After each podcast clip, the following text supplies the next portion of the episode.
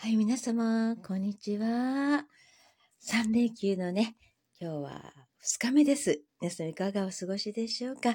本日は、みちこラジオから発信させていただきます。どうぞね、12分間ですので、最後まで聞いてみてください。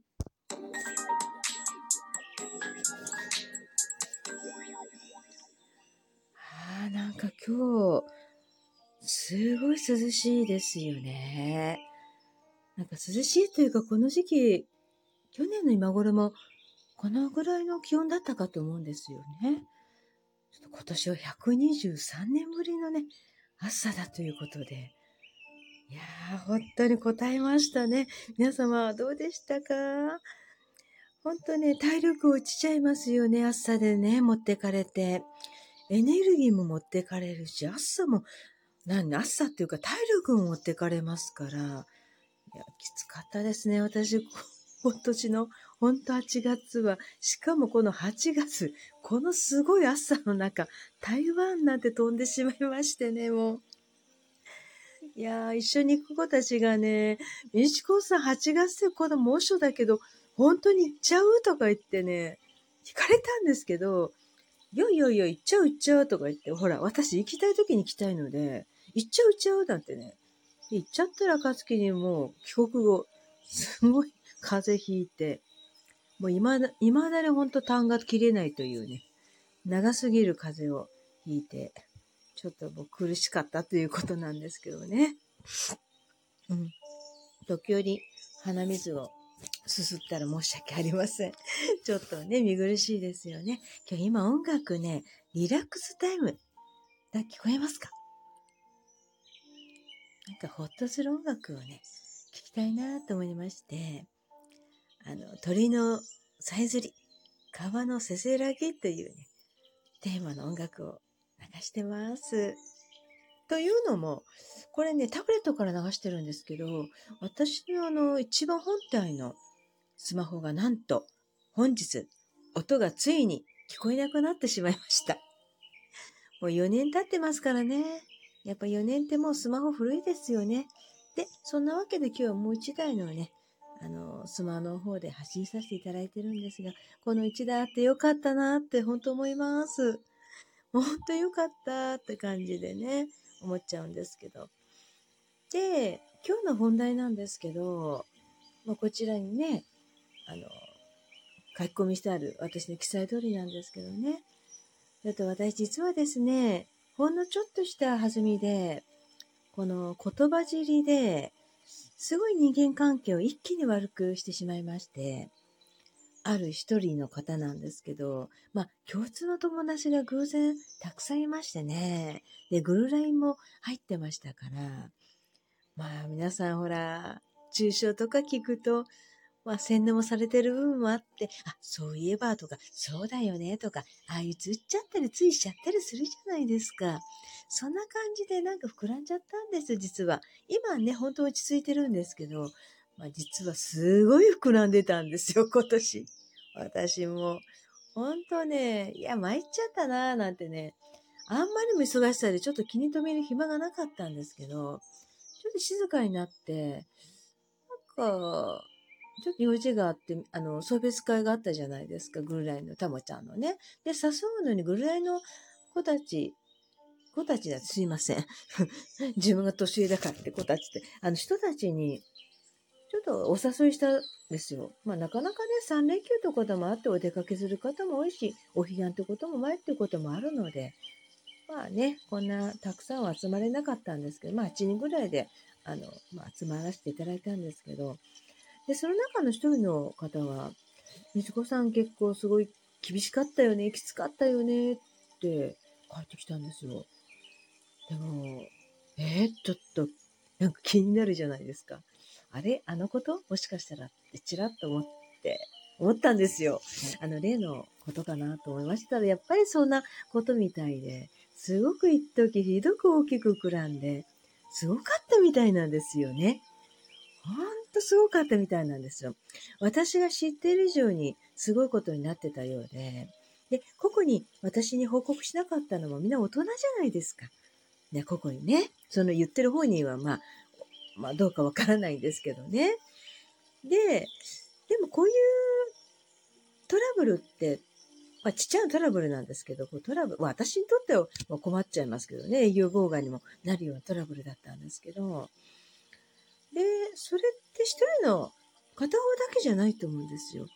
で、私も、なんか自分アートワークやってる、もうご存知の方ご存知だと思うんですけど、まあ、人様の悩みとか、もういろんなことをあの聞いて、そういうセッションを聞くセッションをしてるんですね。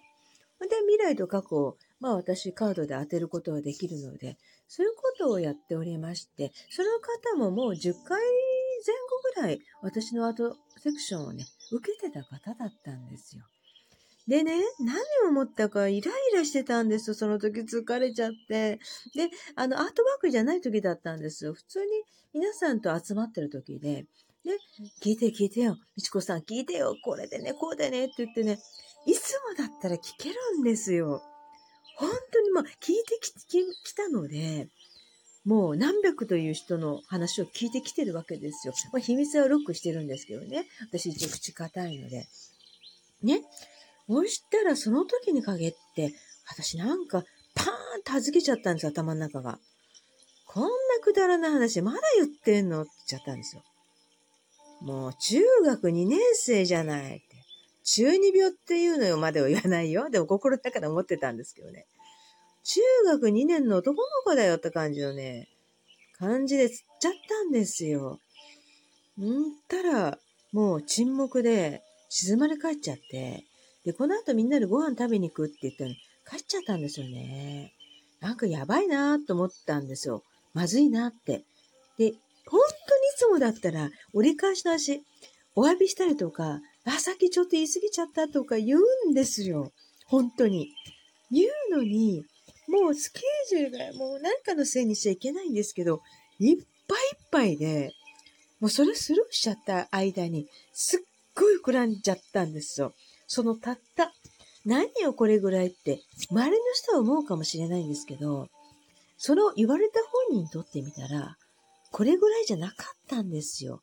心理状態が。で、私はアートワークセッションやってきたじゃないですか。聞く仕事をやってきた人間が入っちゃったんですよ。そんなことを。きつい一言を。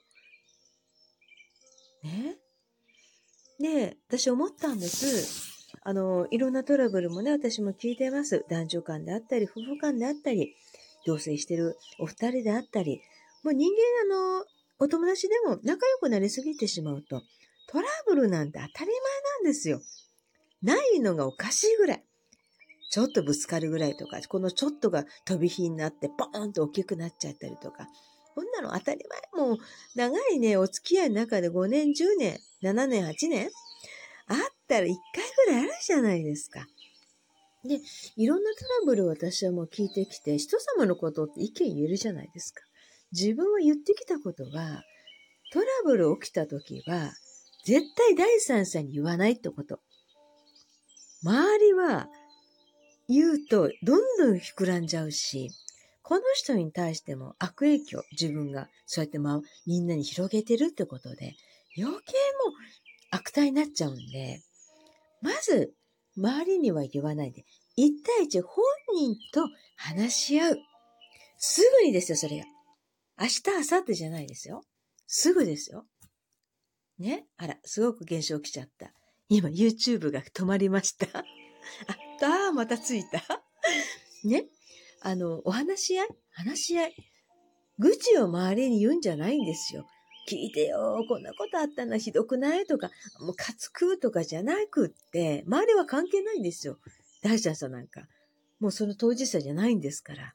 どっちかの肩も持てないし、持ったとしても、言ってる本人の方、かあの、膨らましちゃうんで、想像力で。それが人間の愚かさなわけなんで。ですから、人とすぐ話し合う。即ですよ。会ったっていいんですよ。もう、その、地元だったら近くまで行って、近くにいるんだけど、カフェでね、もちろん自宅までは行ったら、これはもう問題ありますから、もうすぐに話し合うっていうのは私は大事だなってことを言ってきて自分が、なんと、おろそかにしてしまいまして、このまま立ってしまったら、ものすごいことになってたというね。参りました。ですからね、皆様も、まあ、夫婦間でも、恋人同士でも、友達同士でも、トラブルって絶対つきものだと思うんですね。これね、起きた時は、第三者に絶対に言っちゃダメですよ。それだけ私はね、皆様に伝えたい。関係ないんですよ。第三者なんて。まあ、関連ある人は別ですよ。この方が入ってるちょっとトラブルとか、この人がこの人がいたから状況わかるだろうとか、そういったなんか状況的なものは別なんですけど、そこなんですよ。で、最後でね、フィニッシュなんですけどね、ちょっと私のすごく信頼している友達のっていうか知り合いの方がね、大変最近裏切られてしまいました。とんでもないことをされたんですけどね、私の言った、あの、LINE をコピペして送られたというね、もちろん誰かお伝えしませんよ。もうどなたもお伝えしないです。私、告げ口大嫌いなんで。でも本人にしっかりすぐに注意しました。何これって。こうして今丸く収まってるんですよ。これが私が万が一怒って他の方に第三者に言ったら、どうでしょうか。大変なことですよね。どんどん膨らんで、その方も悪い立場になるし、私のことも悪い風に見られても、どんどん膨らんじゃうじゃないですか。ですから、皆様、何かあった時は、第三者ではなく、本人にストレートに尋ねてみましょうということが今日のお題でございました。はい。3連休ですね。明日はいかがお過ごしでしょうか？明日平日じゃないですよね。いいんですよね。うん、大丈夫ですよね。明日、うん、ゆっくりお過ごしになって、私はもう仕事に追われて、まあ深夜まで今日は続くかなと思いますが、頑張ります。はい。では、あのー、来週？今日のは1日ですね。10月の1日、鳥越アズールでお会いいたしましょう。